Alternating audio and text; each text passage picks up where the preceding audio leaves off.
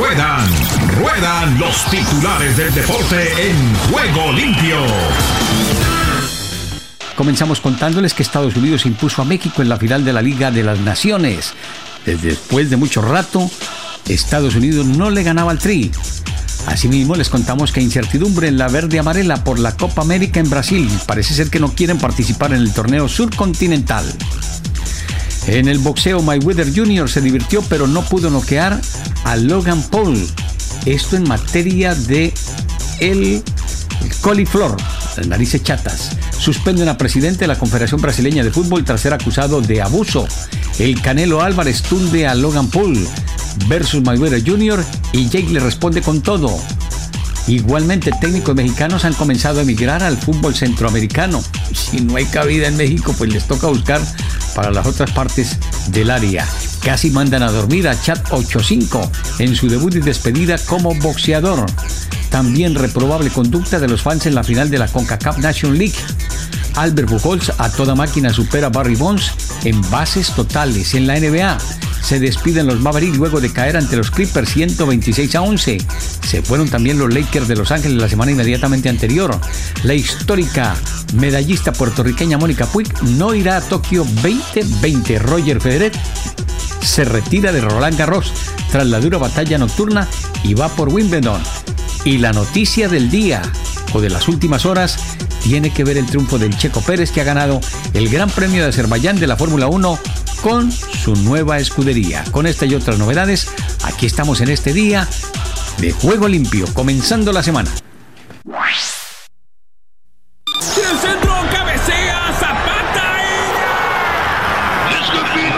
Todo el fútbol mundial a esta hora en Juego Limpio.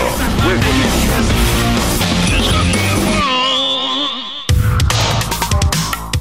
¿Qué tal amigos? Un abrazo, un saludo desde Madrid para los oyentes de Juego Limpio en CBC La Voz desde España. Les habla Giovanni García. Un placer saludarles y vamos con el tema de hoy.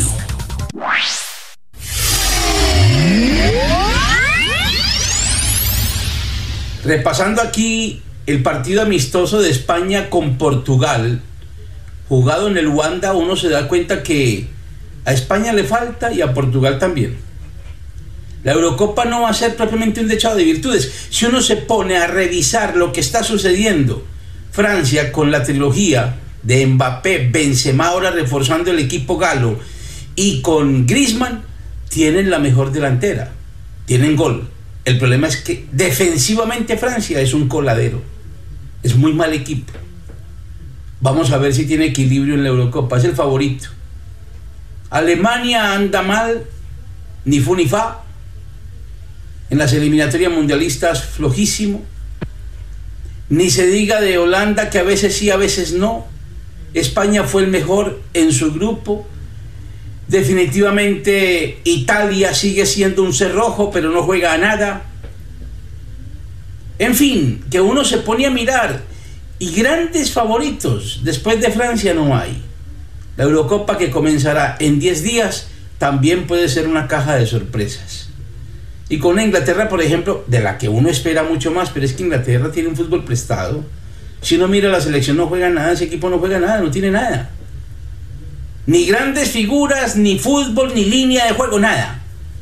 Los clubes sí, están arriba, pero por los millones, por los petrodólares, no más.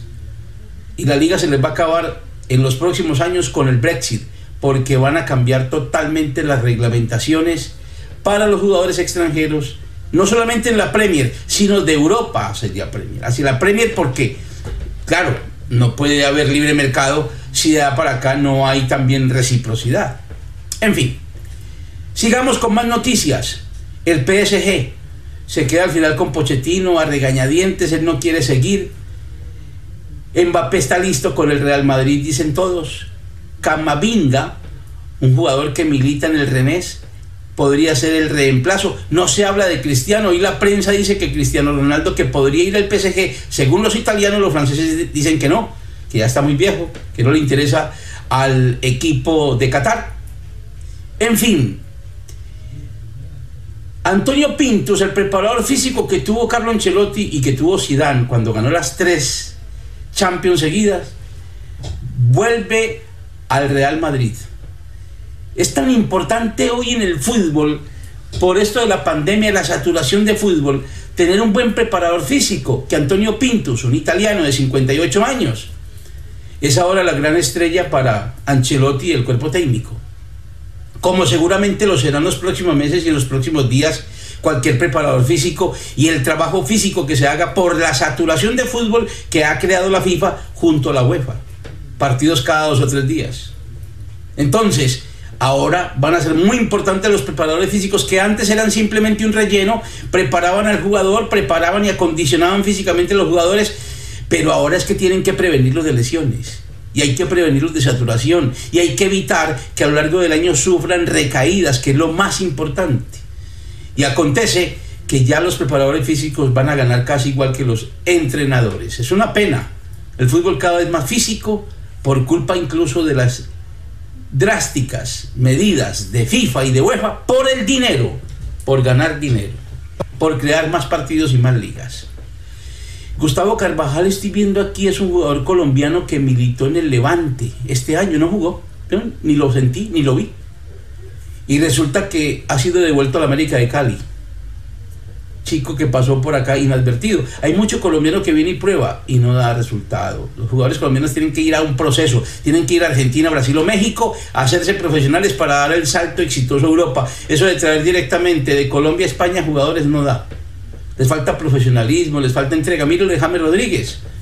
James Rodríguez con todo y que había pasado por Argentina, por Portugal, fracasó en el Madrid. Y desafortunadamente ya no tiene cabida cuando ha regresado Carlos Ancelotti, como le preguntan a él si es el valedor de James, pero ya James se tiene que quedar en el Everton, anda mal, es bajo estado de forma, además la indisciplina, indisciplina que comenzó aquí en el Real Madrid, más dedicado a la noche que al trabajo, en fin, muchas cosas, desafortunadamente.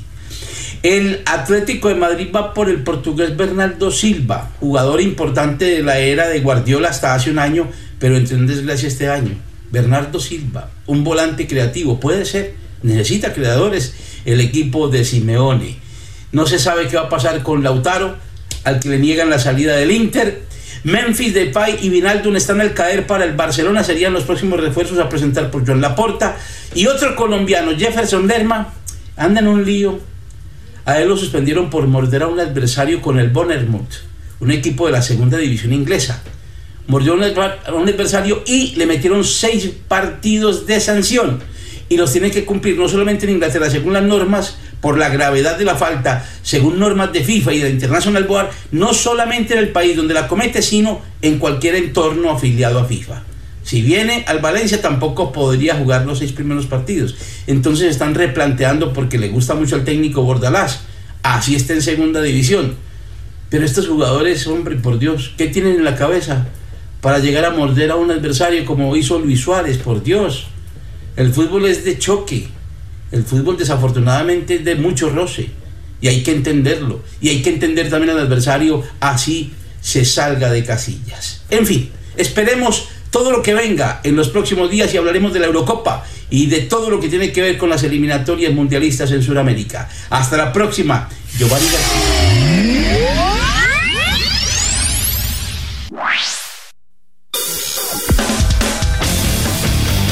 Argentina Deportiva, bienvenida a Juego Limpio.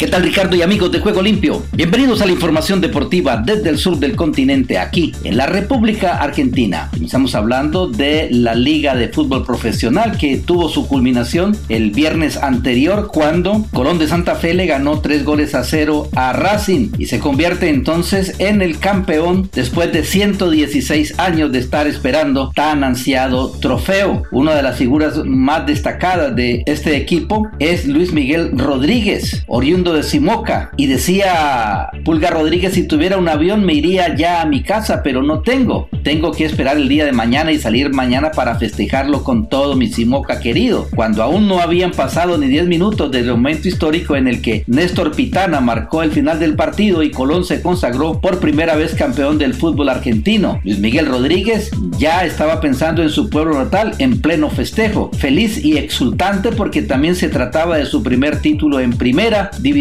El Pulga no pudo evitar acordarse de los suyos y con una declaración que seguramente emocionó a más de uno, anticipó lo que finalmente se cumplió el fin de semana, la vuelta a Simoca. Allí fue recibido por una caravana que lo acompañó desde el ingreso a la ciudad hasta el Club Unión Simoca, donde estaba previsto que el crack de Colón hablara con la prensa. Nuevo campeón de la Liga Profesional Unión de Santa Fe. Y hablamos del seleccionado argentino porque la AFA se plantó y en medio de la incertidumbre que rodea y sacude a la Copa América, ratificó la presencia de la selección en el torneo que debe comenzar el domingo 13 en Brasil. Lo hizo justo antes de que el equipo que lidera Lionel Messi y dirige Lionel Scaloni viaje a Colombia para jugar por las eliminatorias. Y hablando del seleccionado argentino, que ya dejó atrás el empate contra Chile en Santiago del Estero y más adelante será tiempo de mentalizarse de lleno de la Copa América. Más allá de que la AFA confirmó este domingo y de manera oficial que la selección dirá presente en el certamen que se jugará en Brasil, la cuestión central que pasa por el búnker nacional es definir qué equipo jugará el martes cuando visite a Colombia en Barranquilla por la sexta fecha. Es la octava, recordemos, porque se postergaron dos en el medio de las eliminatorias rumbo a Qatar 2022. Lionel Scaloni tiene varias dudas, línea de 4 o de 5, quiénes entran y quiénes salen. Gonzalo Montiel y Guido Lo Celso volverán al once titular de la selección y ahora bien, hay que analizar si serán con una línea de 5 o 4 defensores, algo que puede sumar aún más cambios con respecto al equipo que jugó el jueves. Si Scaloni opta por meter más gente cerca del arco de Emiliano Martínez que seguirá de titular porque Armani no viajó porque sigue dando positivo en el PCR. El resto del equipo sería con Montiel Romero, Martínez Cuarta, Otamendi, Acuña, de Paul Paredes, Los Celso Messi y Lautaro Martínez. Los que saldrían con respecto a los que jugaron frente a Chile son Foyet por Montiel, Tagliafico por Otamendi, Ocampos por Acuña y Di María por Los Celso. Con línea de cuatro, ahora bien, si mantiene los cuatro atrás como jugó frente a los chilenos, el equipo será con Montiel, Romero, Martínez Cuarta, Otamendi, Tagliafico, de Paul Paredes, Los Celso, Messi, Di María y Lautaro. Los cambios en este team serán los de Montiel por Foyit y Los Celso por Ocampos. Y la duda con uno de los centrales ya que no es seguro que Otamendi regrese al 11. Y hablando del seleccionado argentino que ya recibió la autorización para utilizar como base su predio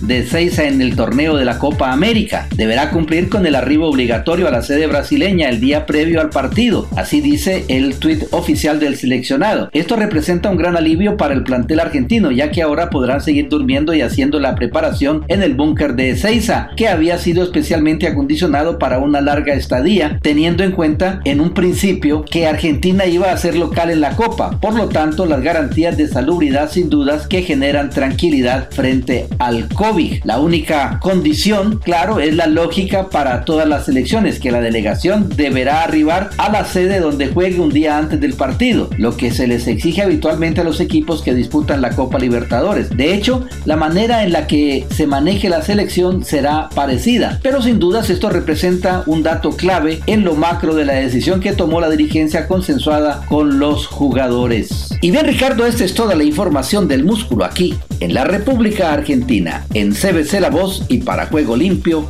Rubén Darío Pérez.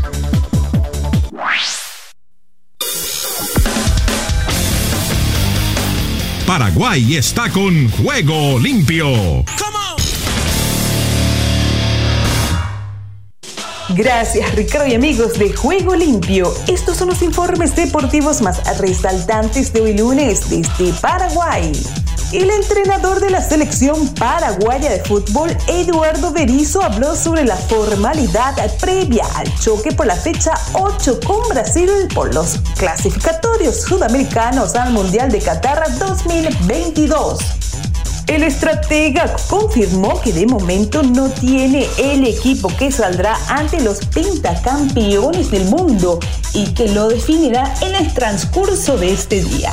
Además, podría verse una nueva función para Miguel Almirón, teniendo en cuenta que la última presentación ante Uruguay fue excelente. Berizzo indicó que no plantea los partidos por jugar de local o visitante y que es consciente de las virtudes que tiene Brasil y llega con pleno de victorias y la confianza por las nubes. Defender mucho no es la idea. Debemos usar la pelota con mucho criterio.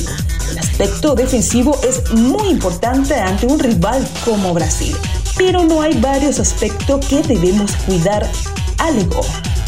La selección paraguaya recibirá su par verde-amarela el martes desde las 20 y 30 horas paraguaya en el estadio Defensores del Chaco. A continuación escuchemos a Eduardo Berizo, entrenador de la selección paraguaya de fútbol. Por más que su táctica preferida es otra, este es un partido para jugar con línea de tres, como ya lo ha hecho anteriormente ante el mismo rival. Puede ser la explicación a veces de la conformación de la línea de 4, la línea de 3 o de 5 pasa también por la cantidad de atacantes del rival. El otro día contra Uruguay empezaron con dos y entonces nosotros nos adaptamos a tres centrales con Omar, Gustavo y Fabián, con carrileros como Robert y en este caso Miguel, que tuvo que readaptar su, posición en el campo.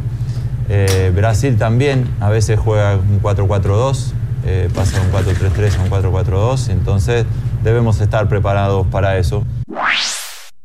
A continuación, de esta manera quedó la tabla de posición de los clasificatorios sudamericanos al Mundial de Qatar 2022. Brasil domina en solitario la tabla de posiciones de estas eliminatorias sudamericanas. En una fecha 7 donde Argentina no pasó del empate ante Chile al igual que Paraguay y Uruguay contar el nuevo respiro tomado por Colombia y Bolivia, lo que comprime la puja en la zona media de la clasificación. Con 15 unidades e invicto con 5 victorias al hilo, la canariña avanza con pasos aplomados hacia Qatar. Lo que fue el viernes en el cierre de la fecha 7 volvió a mostrar su poderío con una victoria de 2 a 0 de local ante Ecuador.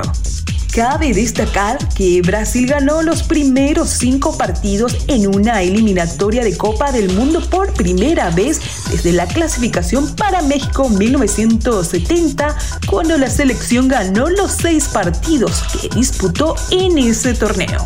¿Cómo quedaron la tabla para Argentina y Chile? La selección albiceleste volvió a perder dos puntos en casa ante un rival directo como lo es Chile, que sigue fuera de la zona de clasificación con cinco puntos tras igualar 1 a 1 por la fecha 7. A destacar, con esta igualdad, Argentina llegó a siete partidos sin caídas como local y Chile enterró una racha de cinco juegos perdidos seguidos como visitante. ¿Y cómo quedaron Uruguay y Paraguay? La Celeste no pasó de la igualdad ante Paraguay y cosecha 7 puntos, los mismos que su rival de infecha, y ambos mantienen sus posiciones en el quinto y cuarto lugar, respectivamente, lo que comprime aún más la lucha en esa zona de la tabla. En un partido cerrado y muy peleado, un puntaje seleccionado charrúa que no pudo pasar la barrera Guarani, que siempre ganó por arriba y marcó con mucha disciplina para impedir el avance del local. A destacar, es la primera vez en la historia de las eliminatorias sudamericanas que se registra un empate sin goles entre Paraguay y Uruguay, Fuera de esta competición no había un 0 a 0 entre estas dos selecciones desde un partido amistoso disputado en agosto de 1983. ¿Y cómo quedaron Colombia y Perú? La selección cafetera volvió a sonreír y esta vez de visita tras golear de 3 a 0 a Perú, a Perú digo bien, en Lima. Con este resultado, el equipo colombiano trepa a la sexta ubicación con 7 puntos, dejando a la bicolor en el sótano de la tabla con un punto cosechado. Y en cuanto a la Copa América, falta una semana para que arranque la Copa América en Brasil y aún existen dudas sobre su celebración en el ámbito deportivo, sanitario y judicial, que pueden poner en riesgo el torneo en ese país donde la pandemia del coronavirus continúa fuera de control. Ni el vestuario ni la comisión técnica de la Caniriña han hecho pública su opinión, pero han dejado entrever su malestar en las pocas declaraciones que han dado desde que se supo la polémica decisión de llevar el certamen a Brasil. También se reconocieron discusiones internas sobre el asunto con la Confederación Brasileña de Fútbol, uno de los padrinos del torneo en Brasil, junto con la CONMEBOL el presidente ultraderechista Jair Bolsonaro después de que desistieran Colombia y Argentina. En el momento oportuno hablaremos, señaló el capitán del combinado brasileño Casemiro. Todo apunta que se pronunciarán al término del partido del martes contra Paraguay en Asunción de las eliminatorias para el Mundial de Qatar 2022. El portal Globo Sporchi cree que lo harán a través de un comunicado. Se desconoce si el grupo dará un paso más allá y rechazará jugar la competición, lo que podría generar un efecto dominó de consecuencias imprevisibles. Y continuando con las informaciones de Brasil, la Confederación Brasileña de Fútbol suspendió por un plazo de 30 días a partir del domingo a su presidente Rogerio Cabloco, quien fue acusado por una empleada de la entidad de abuso moral y sexual.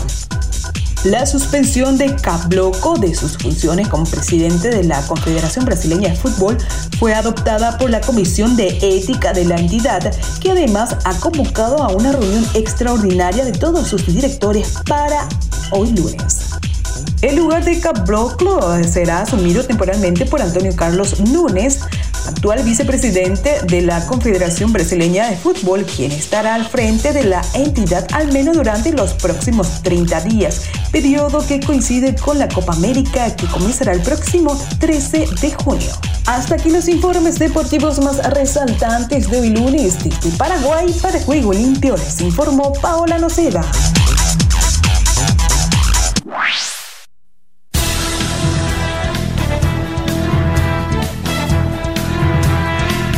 Aquí comienza Deportivo Internacional, una producción de La Voz de América. Les informa Henry Llanos. En el fútbol de la CONCACAF, Christian Pulisic convirtió un penal en la segunda prórroga. El portero Ethan Harvard detuvo otro sobre la hora y Estados Unidos remontó un par de desventajas y venció 3 a 2 a México para coronarse campeón de la primera edición de la Liga de Naciones de la CONCACAF. Jesús Corona puso al frente a los mexicanos al primer minuto. Giovanni Reina empató a los 26. Diego Laines restauró la ventaja mexicana a los 79 y Weston McKinney mandó el partido a la larga con un gol a los 82. En el segundo tiempo extra, Carlos Salcedo chocó en el área con Pulisic y tras consultar con el VAR, el árbitro panameño John Pitti marcó un penal que el jugador del Manchester City convirtió a los 114 para darle el triunfo a Estados Unidos. Sobre el final, Pitti marcó una mano dentro del área de Mark McKenzie para un penal que fue validado con el VAR. Andrés Guardado cobró la falta con un tiro que Harvard desvió recostándose sobre su lado derecho.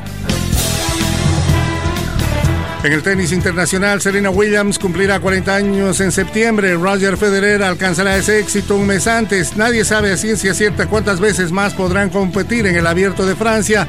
Y el torneo de este año acabó para ambos ayer domingo. Williams no pudo generar una remontada frente a una rival mucho más joven y con menos experiencia en los octavos de final de Roland Garros, sucumbiendo 6-3-7-5 ante Elena Rybakina, quien ni siquiera había nacido cuando la estadounidense debutó en el torneo en 1998. Al eh, preguntársele si pudo haber sido su último en el slam en tierra batida, Williams respondió, no estoy pensando en eso en lo absoluto, estoy pensando en otras cosas, pero no es en eso. La derrota de Williams se produjo apenas horas después que Federer tomó la decisión de retirarse del torneo, explicando que necesitaba recuperarse físicamente tras una extenuante victoria del tenis internacional. Y en el automovilismo de Fórmula 1, Max Verstappen parecía encaminado a una fácil segunda victoria consecutiva hasta que un inesperado fallo de su neumático provocó que el Gran Premio de Azerbaiyán ofreciera una pulseada de dos vueltas, la impactante victoria de su compañero Sergio Pérez y una de las carreras más memorables en la historia reciente. El final del domingo quizá haya sido un adelanto de los cambios que la Fórmula 1 quiere poner a prueba más adelante en la temporada en procura de inyectarle más emoción a su producto. Mientras podamos hacer que sea algo consistente de ahora en adelante, me parece que es algo que hará que los aficionados se mantengan pegados frente a las pantallas de televisión, dijo Pérez el ganador. Y hasta aquí Deportivo Internacional, una producción de La Voz de América. Costa Rica vive el deporte en juego limpio. Ronald González vuelve a pedir calma tras un mal resultado. El Final Four de la Liga de Naciones de la CONCACAF arrancó con una selección costarricense mostrando una buena cara ante México, pero finalizó con un equipo perdido ante Honduras. Ante esto, el técnico Ronald González volvió a pedir calma. La tricolor rompió una racha de 301 minutos sin marcar, pero esto terminó siendo anecdótico, porque tras un buen inicio de partido, la tricolor fue avasallada por Honduras. Costa Rica tendrá un fogueo más a mediados de semana contra Estados Unidos. Tokio 2021. Noelia Vargas competirá en las Olimpiadas de Tokio. Con un tiempo de 1 hora 30 minutos 43 segundos, la marchista tica Noelia Vargas logró clasificarse a las Olimpiadas de Tokio luego de completar el recorrido de la GP Marcha Cantones. Trofeo Sergio Vázquez de La Coruña, España. A la fecha, los atletas ticos clasificados a Tokio son Brisa Hannessy, María José Vargas, Andrea Llamador, Kenetencio, Andrea Carolina Vargas, Leilani McGonagall y ahora a ellos se suma Noelia. Honduras. Los aires hondureños cruzan en juego limpio. Honroso tercer lugar de Honduras. Honduras quedó en el podio de la Liga de Naciones de CONCACAF al derrotar en definición de penalti 5 por 4 a Costa Rica y ganar un honroso tercer lugar. Luis Buba López fue el héroe al detener dos penaltis a los costarricenses tras un empate 2 por 2 en los 90 minutos. Buba atajó dos penaltis, uno a Ariel Lassiter y otro a Yeltsin Tejeda para darle el triunfo a Honduras 5 por 4 y el tercer lugar en la Liga de Naciones. Fabián Coito, nos falta ser más contundentes. Hicimos un gran segundo tiempo y pudimos haber ganado ganado antes de los penales, manifestó el técnico de Honduras Fabián Coito, tras un juego donde derrotaron a Costa Rica por lanzamiento de penalti. El seleccionador catracho detalló que una de las variantes que ayudó mucho al equipo a mejorar ante los ticos fue el ingreso de Alex López, que lo dejó de suplente como una forma de sorprender al rival. Coito enfatizó que su equipo debe ser más contundente en ataque y saber controlar los minutos finales. Panamá. De Panamá para el mundo entero en Juego Limpio. Panamá goleó históricamente a Anguila y es líder del grupo. La selección de fútbol de Panamá no tuvo piedad de Anguila y lo goleó 13 por 0 en el Rodcareu por las eliminatorias a Qatar 2022 de CONCACAF. Con este resultado, los panameños son líderes del grupo D en la primera ronda de las eliminatorias camino al Mundial de Fútbol en Qatar 2022 con 9 puntos, mientras que los dominicanos quedan en 7 unidades. El Salvador. El Salvador vibra con los deportes en juego limpio. Selecta buscará mantener su paternidad en el Cuscatlán. El Salvador recibe este martes a las 7 de la noche, horario centroamericano, en el Cuscatlán, a su par de Antigua y Barbuda, en el cierre del Grupo A de la fase preliminar de la Confederación Norte Centroamericana y Caribe de Fútbol hacia Qatar 2022. La Selecta buscará esa noche, ante los Benaboys, el boleto a la repesca para clasificarse a la octogonal final de las eliminatorias mundialistas de CONCACAF ante San Cristóbal y Nieves, ganador del Grupo F, prevista para el 12 de junio en Basseterre y el 15 en el Cuscatlán, Guatemala. Guatemala respira vida deportiva en juego limpio. La selección de Guatemala hace trabajo táctico con miras al duelo contra Curazao. El equipo Chapín, dirigido por el técnico Amarini Villatoro, se alista para el partido del próximo martes, donde se definirá el boleto a la siguiente fase del camino de la clasificación a la Copa del Mundo Qatar 2022. El plantel guatemalteco se jugará el todo por el todo este martes al llegar empatados con 9 puntos con Curazao. La victoria es el único resultado que le sirve al combinado centroamericano. Nicaragua. El Caribe con Nicaragua en juego limpio. Nicaragua se juega la vida ante Haití. Mañana martes, la selección nicaragüense de fútbol se enfrenta mañana martes a las 3 de la tarde, horario centroamericano, al equipo de Haití, en un partido que corresponde a las eliminatorias de CONCACAF rumbo al Mundial de Qatar 2022. Para la tropa dirigida por el técnico Juan Vita, el partido frente a los haitianos representa un ganar o morir, puesto que ambos equipos llegan con la misma cantidad de puntos, 6 en el grupo E. Desde el centro de América y el Caribe les informó para Juego Limpio de CBC La Voz Esdras Salazar. Solo un minuto. La rebelión hacia nuestro Padre Celestial a menudo nos lleva a desobedecer sus instrucciones o a seguir nuestros planes sin tomar en cuenta los mandamientos bíblicos. Sea cual sea el camino que tomemos, no podemos silenciar a Dios. La convicción de su Espíritu nos seguirá, aunque llenemos la vida con distracciones que nos ayuden a ignorarlo. Debemos entender que Dios está dispuesto a captar nuestra atención, lo que puede implicar eliminar aquello que nos distraiga y dejar que suframos las consecuencias de nuestras acciones. Él es un Padre amoroso que nos disciplina si continuamos por el camino de la desobediencia. El Señor siempre está con nosotros, pero la clase de relación que tendremos dependerá de nuestra disposición a hacer o no lo que nos diga. Si deseas tener esta parte del programa, escribe a juegolimpio.cbcla2.com y arriba el ánimo.